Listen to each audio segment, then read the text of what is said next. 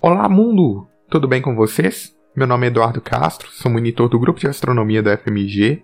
Hoje estou aqui com a monitora Beatriz. Olá! E hoje a gente vai falar sobre um assunto bem interessante, que é o cometa Borisov. Bia, é, o que é o cometa Borisov e o que, que ele tem de especial? O cometa Borisov é um dos cometas mais primitivos e ele pode representar o primeiro cometa realmente intocado já observado.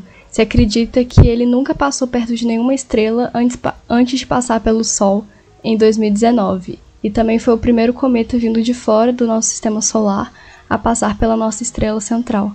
Hum, então, você disse que ele, é, ele seria um, um cometa into, intocado, né?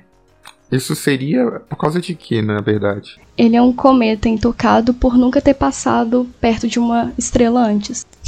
Ah, sim, entendi. Então ele não teria, no caso, é, tanta influência, né, da radiação desse, da, de, de uma estrela, né?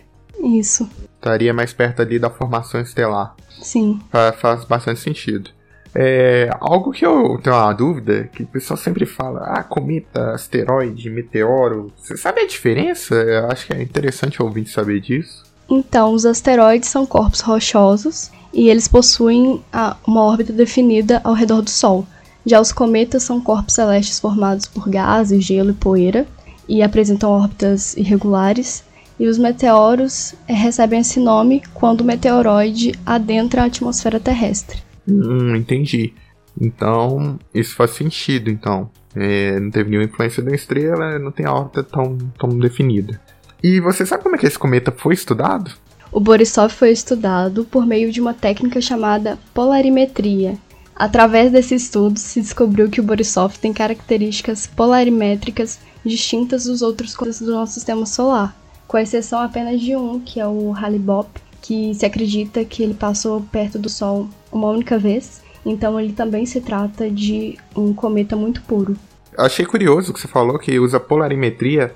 Eu faço minha iniciação científica na UFMG que usa também é, a técnica da polarimetria, só que é para estudar campos magnéticos de estrelas jovens. Esse, essa técnica ela serve, no caso da, do, da minha iniciação científica, ela serve para você analisar a intensidade dos campos desses campos magnéticos. Tem um que lá, é, assim, quem quiser depois se aprofundar mais, a gente consegue saber essa, essa relação entre, entre polarização e campo magnético por um efeito que chama efeito Zima, mas, enfim, isso dá um episódio gigantesco se for falar sobre isso, né? Igual em física quântica, afins, mas é só título de curiosidade. Mas, um exemplo mais tranquilo de polarimetria que a gente usou aqui é, inclusive no episódio, eu acho, com o Lucas Galvão, que a gente falou do buraco negro, que estavam analisando o campo magnético dele também.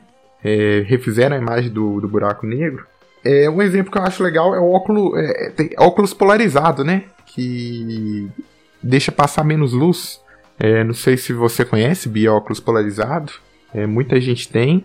É, acho que naquele episódio eu até dei um exemplo, eu não lembro se eu dei, que eu tinha um colega que tinha um celular que era polarizado também, que a gente chegava do lado do celular e não conseguia ver o que ele estava mexendo. E a, é, era, era muito legal, assim, bem, bem bacana, sabe? Mas assim, Bia, por que, que estudar esse cometa é tão importante? Você falou que ele é puro, mas assim, o que, que isso nos indica? Então, ele é importante justamente por se tratar de um cometa puro e o mais puro até então observado, o que significa que ele apresenta uma composição muito semelhante à nuvem de gás e poeira que o formou. E já que se trata de um cometa fora do nosso sistema solar, é uma ótima oportunidade de estudar e verificar a sua origem. Hum. E, e descobriram algo estudando ele?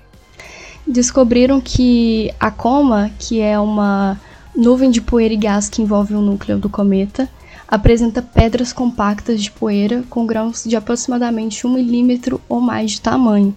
Também se descobriu que as quantidades de monóxido de carbono e água mudaram drasticamente à medida que o cometa se aproximou do Sol.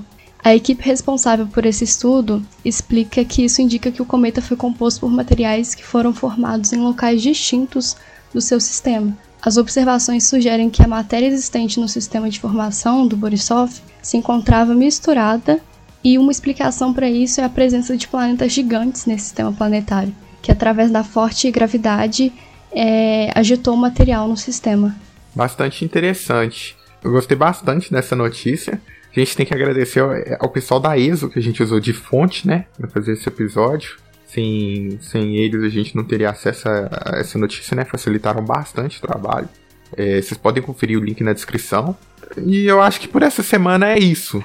Gostaria de agradecer a, a Bia pela presença aqui, primeira participação dela no podcast. Gostaria de deixar algum recado, Bia? Eu quero agradecer pela oportunidade. Estou muito feliz de estar gravando aqui pela primeira vez. Espero voltar para mais vezes.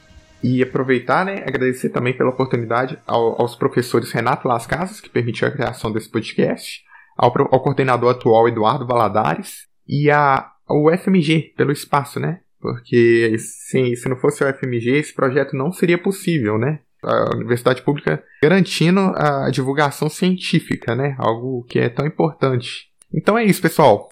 É, até semana que vem. E até a próxima, mundo. Até.